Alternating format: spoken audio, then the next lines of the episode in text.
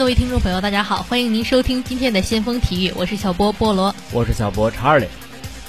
先锋播报：北京时间十月十三日消息，上海劳力士大师赛展开了次轮的争夺，二号种子卫冕冠军费德勒表现慢热，经过三盘苦战后，以六比七、六比二和三比六不敌从资格赛突围的西班牙左撇子好手拉莫斯，爆冷出局。首战出局的瑞士人将损失一千分的积分，世界排名暂时无法反超穆雷。而曾在去年上海大师赛半决赛输给费德勒的德约科维奇，在夺冠路上又少了一位强有力的竞争对手。世界第一还未亮相就基本锁定了冠军。赛后，费德勒火速召开了新闻发布会，详细解释了输球的原因以及明年的一些打算。整个发布会，瑞士人情绪低落，相当的失望。北京时间十月十四日，湖人转战赌城拉斯维加斯，以一百比一百零七不敌国王队。湖人大将科比布莱恩特受伤提前离场，在十七分钟内十二投四中得了十分。乔丹克拉克森得了十七分，朱利叶斯兰德尔十分六次助攻，罗伊希伯特八分十个篮板。替补出场的路易斯威廉姆斯十六分，尼克杨十二分，而榜眼秀德安杰罗拉塞尔十一分七个篮板。国王全队呢，七人得分上双，詹姆斯安德森十三分，拉简隆多十一分，六次助攻，鲁迪盖伊十分，十一个篮板。替补出场的马克贝里内利十七分，达伦科里森十六分。北京时间十月十三日消息，海峡杯在天津举办，北京首钢迎战台北的富邦勇士队。经过四节的较量，北京队最终以七十四比四十九轻松击败对手。本场比赛中，孙悦首发出场，打满了第一节。砍下了五分两个篮板，这是他复出之后参加的首场比赛。赛后，孙悦表示，他的肩部的伤势康复速度已经比预期的要快一个月，现在也是在慢慢让自己适应这种比赛中的高强度对抗。现在每天都在实验阶段。北京时间十月十四日九时，世界杯南美区预选赛第二轮在福塔莱萨开始第一场较量。巴西主场三比一胜委内瑞拉，在首场比赛中输给了智利队之后，巴西队已经不容有失。威廉上半时梅开二度，下半时克里斯蒂安桑托斯追回一分。三十五岁的前 AC 米兰射手奥利维亚打进个人十年来国家队首球。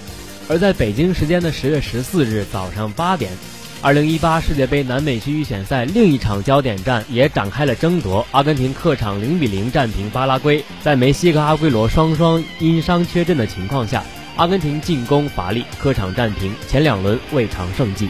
刚在十月四号对曼联时独中两元。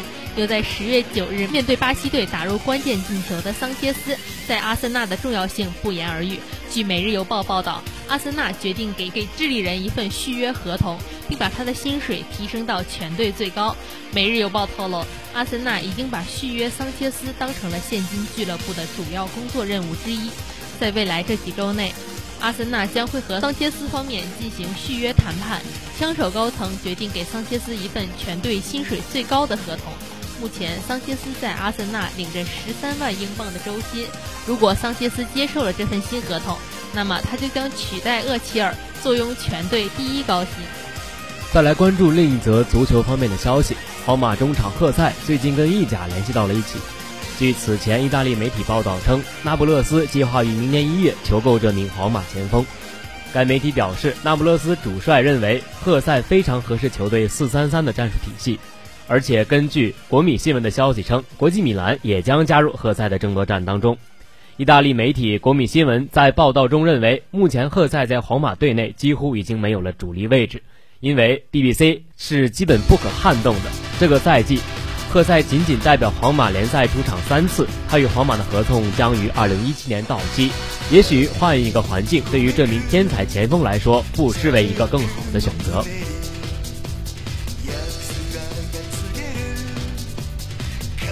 好了，又到了我们先锋热点的时间了。最近一段时间啊，二零一六年的俄罗斯欧洲杯预选赛正在如火如荼的进行。其实，在最近的一些比赛当中啊，我们会发现，最有亮点的其实就是有欧洲红魔之称的比利时队了。比利时在近几场的欧预赛之后啊，他在非法的排名中也上升到了第一位。三比一，比利时在主场轻取了以色列，为欧洲杯预选赛完美收官。这个比赛结果意味着，在即将公布的新一期非法排名中，世界第一将会是比利时队。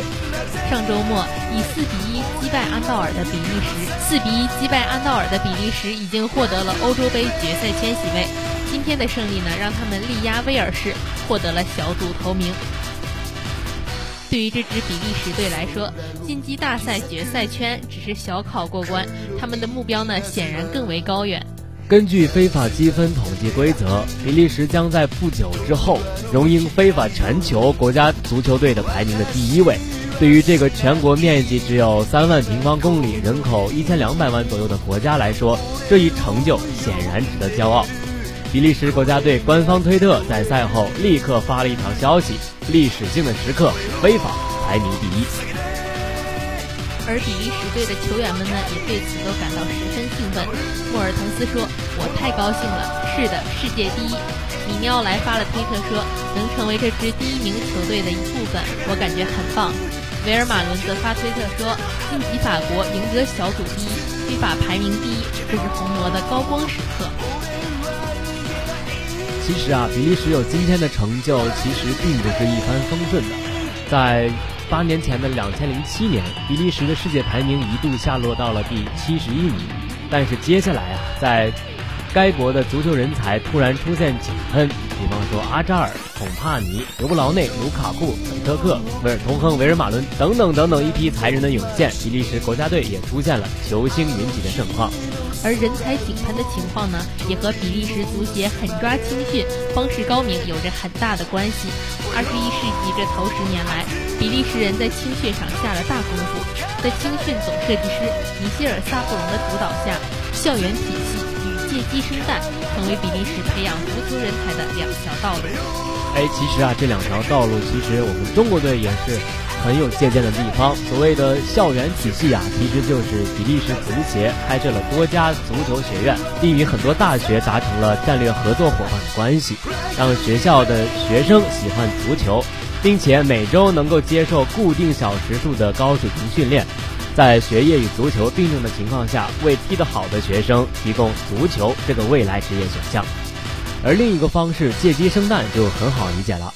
则是比利时利用地理上的便利，将青训的好苗子送到隔壁的荷兰、法国等等等等国家进行培养。比利时北方说荷兰语的地区啊，人人才就主要输送到了荷兰，而南方说法语的区域则与法国合作，大批的比利时小子出现在荷兰、法国等等的青训营体系当中。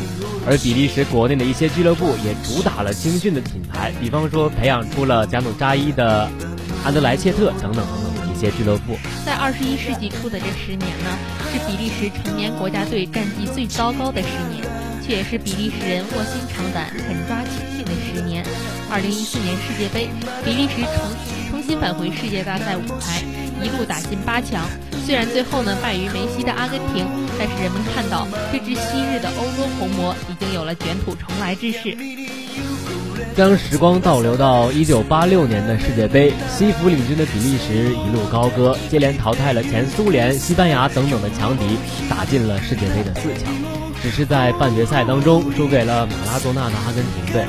那时的世界杯第四，也是比利时迄今为止最好的大赛成绩。如今啊。经历了十年磨剑，比利时攀至非法排名的世界第一，已经具备了在大赛中向德国、西班牙等等传统豪强发起挑战的实力。这个欧洲小国在足球上的崛起之路，也颇为值得深思和借鉴。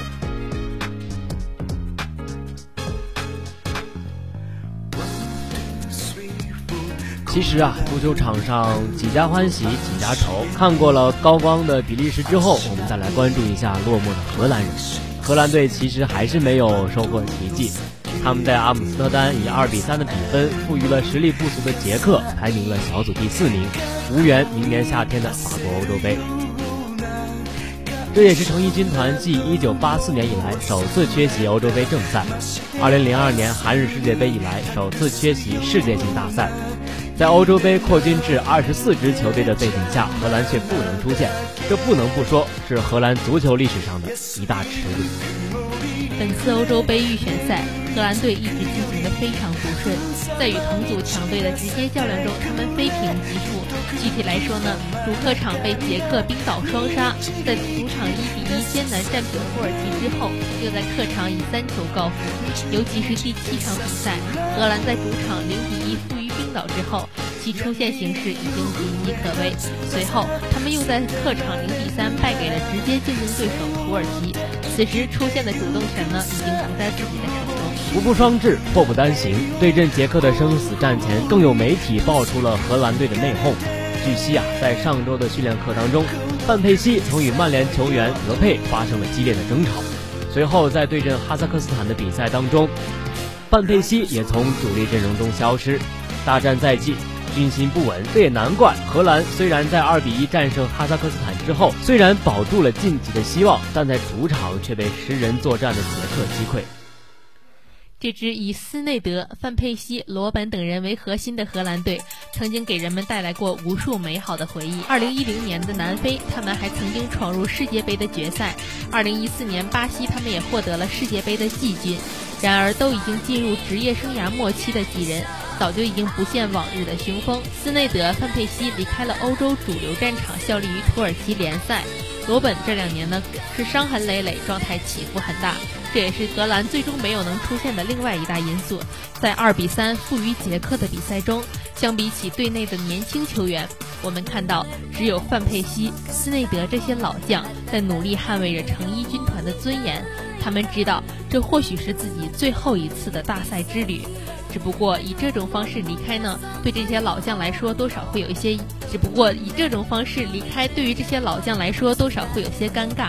对于荷兰队来说呢，更是一大耻辱。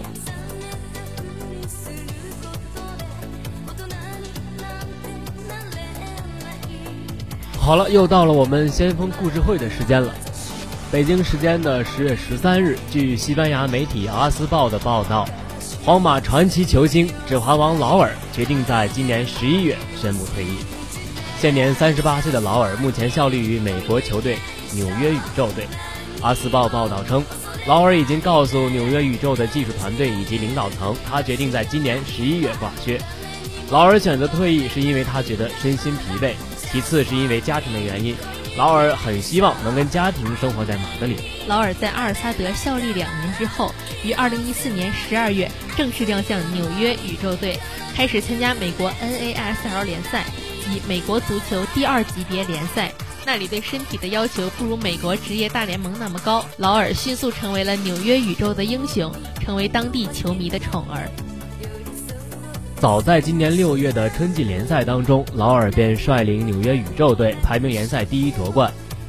从秋季联赛开始至今，纽约宇宙队排名第三。纽约宇宙已经获得季后赛的席位，而季后赛将在今年的十一月进行。经历了一个成功的赛季之后，劳尔也成为了球迷的偶像、媒体的新宠儿。但是劳尔本身觉得身心疲惫，无法正常备战下一年的比赛。纽约宇宙队知道他们别无选择。如果劳尔做出最终退役的决定，他们无力改变劳尔的想法。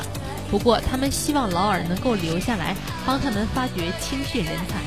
对于劳尔本人而言，他有可能选择回归皇马，在皇马俱乐部任职。此前，皇马主席弗洛伦蒂诺多次声称，皇马时刻欢迎劳尔的回归。说起劳尔的皇马生涯，早在1994年，17岁的劳尔在皇马一线队露面。